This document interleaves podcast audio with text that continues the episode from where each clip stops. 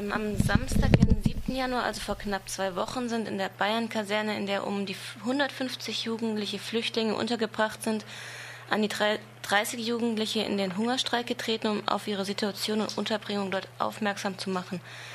Durch die Unterbringung in der Kaserne stehen die Jugendlichen stark unter Stress, da sie auf sehr engem Raum leben, meist keine Informationen haben, wie es mit ihnen weitergehen soll, oft bis zu einem Jahr in der Kaserne leben, obwohl gesetzlich maximal drei Monate vorgesehen sind.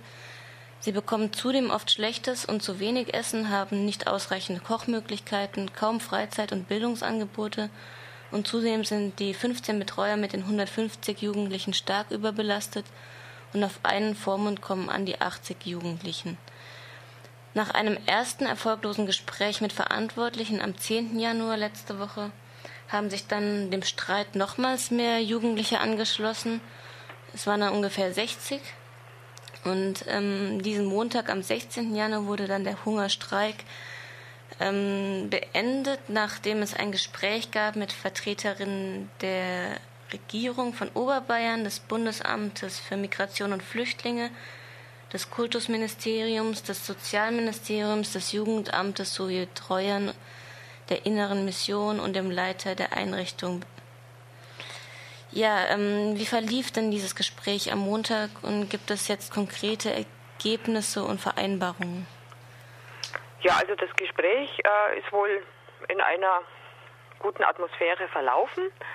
Ähm, die Jugendlichen waren dann auch zunächst mal zufrieden, dass sie überhaupt ernst genommen wurden und in ihren Forderungen, dass, man, dass die Behördenvertreter ihnen zugehört haben und haben dann auch beschlossen, den Hungerstreik äh, zu beenden, was gut ist, weil das äh, kann man ja nicht, nicht ewig so weitertreiben. Und das ist ja wirklich eine großartige Leistung gewesen. Man muss sich vorstellen, dass in diesem Haus gibt es ja Gemeinschaftsküchen, an denen man ständig vorbeikommt, wo immer die Tür auf ist und immer jemand kocht. Ja. Und, und da äh, einen Hungerstreik aufrechtzuerhalten, das ist schon eine super Leistung. Ähm, was dann, wenn man sich die Vereinbarungen anschaut, was dann versprochen wurde, dann ist es schon äh, im, Wesen, also im Wesentlichen ziemlich mager. Ähm, was, was eine gute Sache ist äh, als Zusage, was zwar selbstverständlich sein sollte, aber dass jetzt äh, immer jemand mitgehen soll zu der Anhörung beim Bundesamt. Das ist ja ganz entscheidend äh, überhaupt für den, für den Verlauf dieser Anhörung und die, die Chancen für die Jugendlichen hier äh, als Flüchtlinge anerkannt zu werden oder ein Bleiberecht zu kriegen in, im Rahmen des Asylverfahrens. Also das ist ein ganz wichtiger Punkt, ähm, was also von Seiten des Stadtjugendamts und in einer Verabredung mit der Inneren Mission, also wenn der Vormund nicht kann, weil er bei einem anderen Termin ist und sie nicht verschieben kann, dass dann jemand von der Inneren Mission mitgeht. Also das, äh, wenn eingehalten wird, das ist ein echter Fortschritt. Ähm, ansonsten hat die Stadt München versprochen, eine Anlaufstelle äh, für die Behördengänge, also wie Kranken Scheine oder dergleichen in der Nähe der Kaserne einzurichten, was einfach nur vernünftig ist und hoffentlich nicht nur den Jugendlichen, sondern allen Bewohnern der Bayern-Kaserne dann zugutekommt. Also auch äh, was, äh, was Vernünftiges. Und ansonsten hat die Innere Mission Versprechungen gemacht, ähm, ein zusätzliche 10.000 Euro zur Verfügung zu stellen für eine zusätzliche Deutschlehrkraft.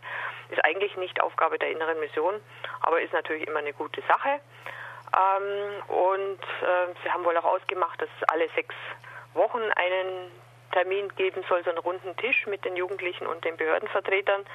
Wenn die Jugendlichen dabei ernst genommen werden und wenigstens ein bisschen was rauskommt, dann ist das auch eine, eine gute Sache. Und der Rest, äh, ist eigentlich nichts versprochen worden, weil der zusätzliche Deutschlehrer, den das Kultusministerium angekündigt hat, denn das war eh schon geplant.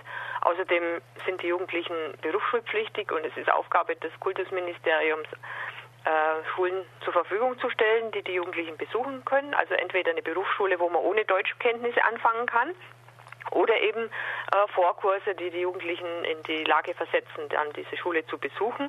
Bis jetzt werden diese Deutschkurse eigentlich als freiwillige Leistung der Stadt München äh, bezahlt, was, äh, ja, was denn das Kultusministerium so irgendwie aus der Pflicht gelassen hat. Ob sich da jetzt wirklich was ändert, werden wir sehen.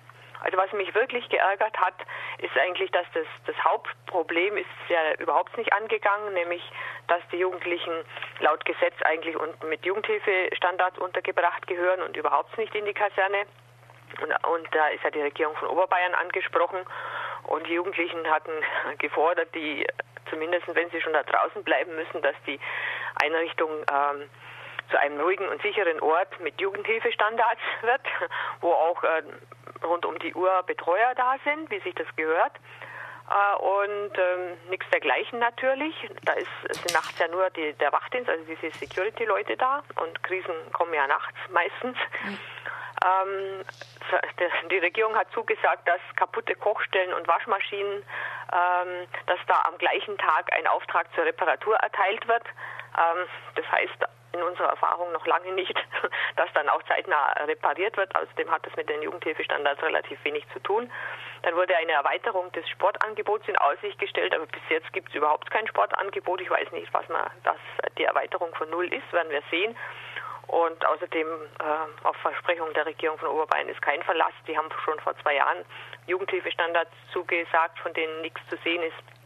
Und nicht einmal so bescheidene Dinge wie eine zugesagte, zugesagte äh, Duschvorhänge oder Trennwände in den Gemeinschaftsduschen jetzt bei allen Flüchtlingen, die sind auch nicht gekommen. Also Sie haben kein sonderlich großes Vertrauen in die Versprechungen? Nein, äh, also was die Regierung von Oberbayern betrifft, habe ich überhaupt kein, überhaupt null Vertrauen. Ähm, Gab es denn irgendwas Schriftliches oder wurde Ja, ja, also diese, diese mickrigen Versprechungen, die sind schriftlich festgehalten. Okay. Ähm, aber wie gesagt, wenn ich verspreche, es wird am gleichen Tag eine Reparaturauftrag erteilt für eine kaputte Kochstelle, äh, das ist einfach, das ist so gut wie überhaupt, kann man gerade vergessen. Äh, was, ich, was mich auch geärgert hat, ist jetzt von Seiten des Stadtjugendamts, dass äh, die Jugend, also ging ja die Forderung, dass die Jugendlichen schnell in Jugendhilfeplätze äh, kommen, wenn der Jugendhilfebedarf festgestellt ist. Das ist Gesetz. Ne? Ja. Und äh, das Stadtjugendamt hat äh, darauf geantwortet, die Jugendlichen sollen bereit sein, auch woanders hinzugehen, äh, außerhalb von München. Und äh, da gäbe es auch Schulen äh, und Ausbildungsplätze, beziehungsweise wenn es das noch nicht gibt, dann soll der Aufbau selbiger vorangetrieben werden, worauf das Stadtjugendamt München überhaupt keinerlei Einfluss hat. Und außerdem reicht Schule und Ausbildung ist nicht alles, was die Jugendlichen brauchen. Wenn die woanders hingehen, dann muss es da auch Therapiemöglichkeiten für ihre äh, erlittenen Traumata geben. Es müssen für die Anfangszeit Dolmetscher da sein. Es muss Rechtsanwälte geben, die sich in Asyl- und Ausländerrecht auskennen und dergleichen. Also das ist all, das ist auch ähm, dieser Bereich ist auch sehr mager und bleibt eigentlich hinter dem, was von, vom Gesetz vorgesehen ist, zurück. Wie stehen dann die Jugendlichen zu den Ergebnissen und wie ist die Stimmung jetzt in der Kaserne? Ah, die sind eigentlich der Meinung, also die sind schon der Meinung, dass sie was erreicht haben. Das wurde ihnen ja auch äh, ja, so suggeriert. Und für die war das unheimlich wichtig, dass ihnen einfach auch jemand zuhört und dass sie ernst genommen werden. Das mit dem Ernstnehmen, das muss man jetzt dann halt sehen, was an, von den Versprechungen übrig bleibt letztendlich. Äh, ob, ob das mit dem Ernst genommen werden dann auch äh, sich in Veränderungen niederschlägt. Ja. Und ähm, die Jugendlichen waren hier über eine Woche im Hungerstreik, haben teilweise auch nicht mehr was getrunken. Einige von ihnen mussten ja auch ins Krankenhaus gebracht werden. Wie geht es den Jugendlichen jetzt und wurden sie nochmal medizinisch untersucht? Also ich war letzten Sonntag, wo der Hungerstreik noch lief, in der Kaserne. Da waren bis auf einen alle aus dem Krankenhaus heraus. Und sie haben auch alle wieder getrunken, Gott sei Dank. Und es ging ihnen den Umständen entsprechend eigentlich gut. Okay. So, also mein so, so wie es einem gut gehen kann, wenn man schon seit äh, zehn Tagen oder so nichts mehr gegessen hat. Aber eigentlich. Und es kam während der Zeit, als ich draußen war, auch äh, ein Arzt vorbei, der, den die Regierung geschickt hat und der zumindest die Jugendlichen angeschaut hat, die er in ihren Zimmern angetroffen hat. Und wie soll das jetzt weitergehen? Gibt es noch weitere Aktionen, die geplant sind, oder sind die Jugendlichen jetzt erstmal zufrieden soweit und hoffen darauf? Ich denke, dass jetzt einfach äh, letztendlich ist es nicht, ist es unsere Verantwortung als die Einheimischen dafür zu sorgen, dass äh, die Jugendlichen ordentliche Standards kriegen, dass zumindest die gesetzlichen Bestimmungen eingehalten werden und dass es da draußen Verbesserungen gibt. Die Jugendlichen haben äh, unheimlich viel getan und haben, haben ihr Leben riskiert, im Grunde genommen für Selbstverständlichkeiten. Und jetzt sind einfach wir wieder dran, äh, die, die Gesellschaft, nicht nur, also nicht nur wir, die wir sowieso sie schon lange unterstützen, sondern äh, auch der Rest der Gesellschaft ist eigentlich jetzt äh, wieder an der Reihe, sich zu kümmern, dass dort andere Standards eingeführt werden, beziehungsweise dass die Jugendlichen halt von vornherein in Jugendhilfeeinrichtungen kommen, wie sich das gehört, wo sie wirklich in Sicherheit sind. Ja, das war Frau Steinhauser zur aktuellen Situation in der Bayern-Kaserne. Ich sprach heute Morgen mit ihr. Weitere Informationen gibt es auf der Homepage des Bayerischen Flüchtlingsrates www.flüchtlingsrat-bayern.de äh, Ü mit UE geschrieben. Und noch ein weiteres Interview zu diesem Thema findet sich auf unserer Homepage www.rdl.de.